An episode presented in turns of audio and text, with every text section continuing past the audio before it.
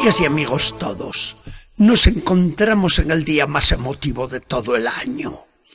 No sabremos quizá explicar lo que nos pasa, pero hoy nuestro corazón experimenta algo inusitado. Parece como si el corazón de Cristo se vaciase dentro de nosotros y nos hiciera sentir lo mismo que Él en aquella cena última.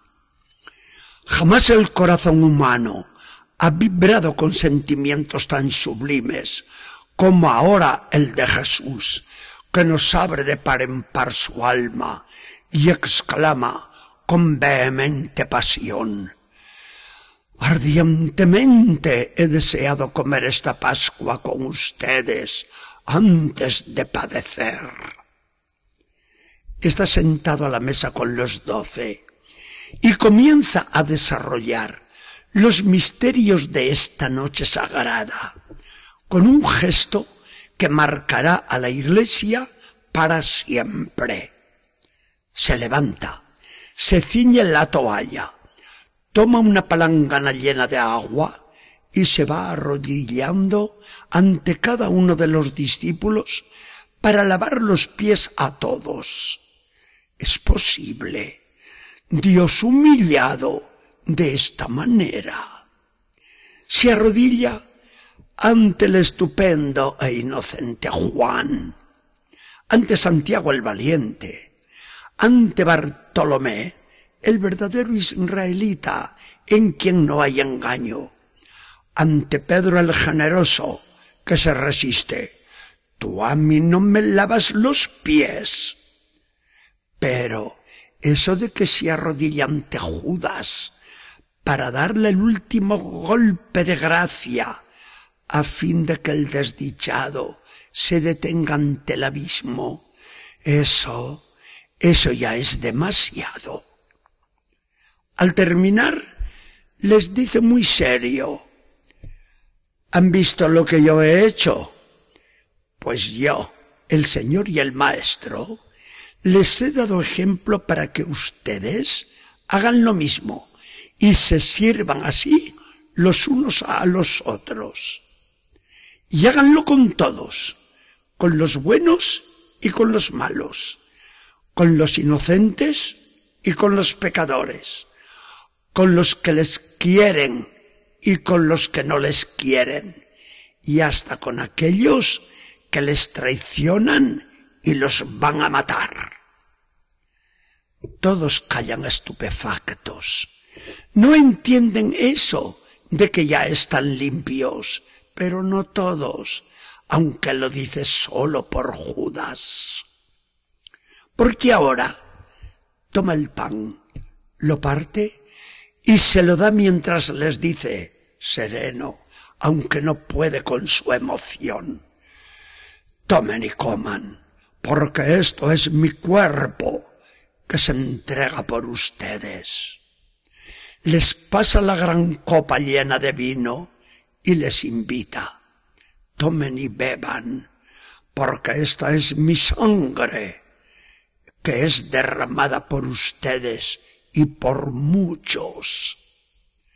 Jesús está sintiendo como si lo viera, lo que sus enemigos traman allá afuera en la oscuridad de la noche pero se les avanza en sus planes y se dice a sí mismo, ellos me quieren sacar del mundo, pues yo no me quiero ir.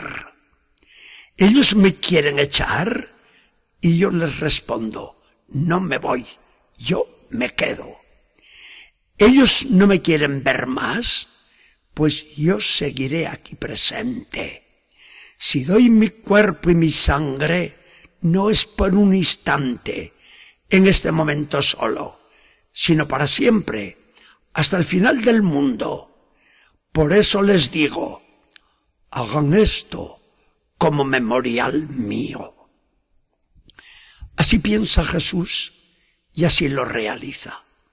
Pablo nos dirá años después, háganlo hasta que el Señor vuelva hasta el final de los siglos.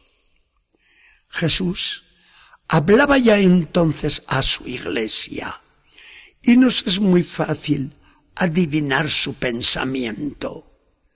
Se iba diciendo, Iglesia mía, no quiero que todos los pueblos tengan sus altares y sus sacrificios en su religión, y tú no los tengas para honrar a Dios.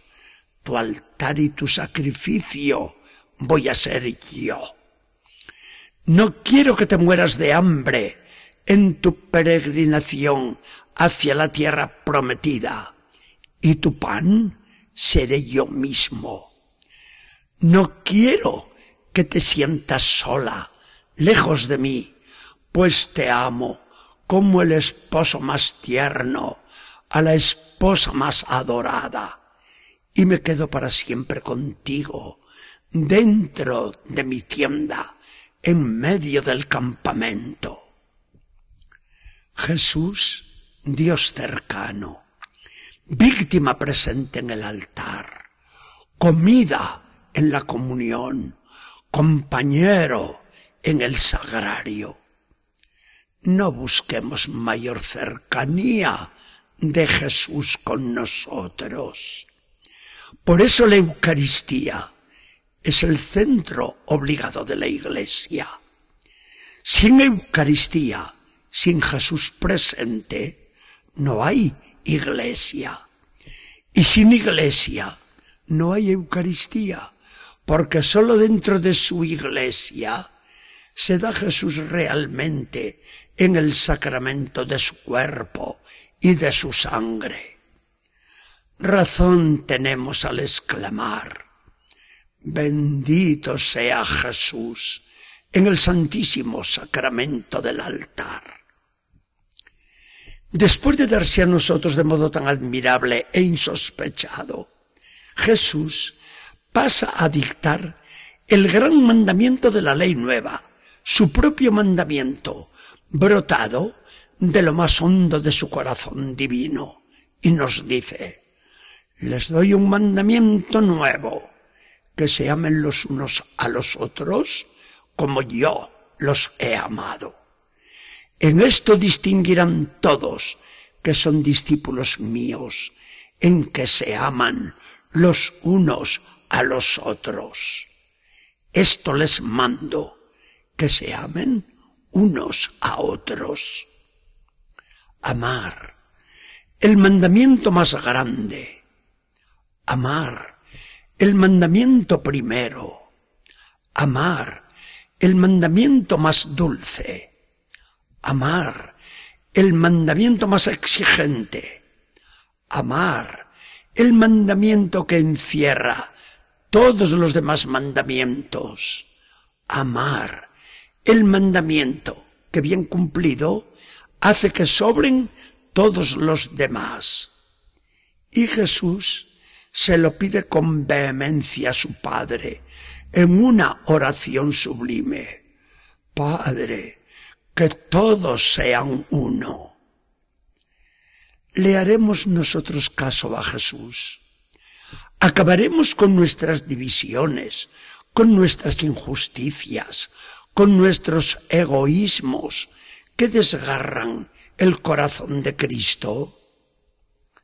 Señor Jesús, Maestro que nos sirves, enséñanos a ayudarnos con generosidad los unos a los otros. Señor Jesús, que nos das tu cuerpo y tu sangre en comida y bebida, danos hambre de ti. Señor Jesús, que nos impones el amor como mandamiento tuyo, consérvanos siempre unidos. Señor Jesús, que así te nos das en esta noche, también nosotros nos damos del todo a ti. Que el Señor nos bendiga y acompañe.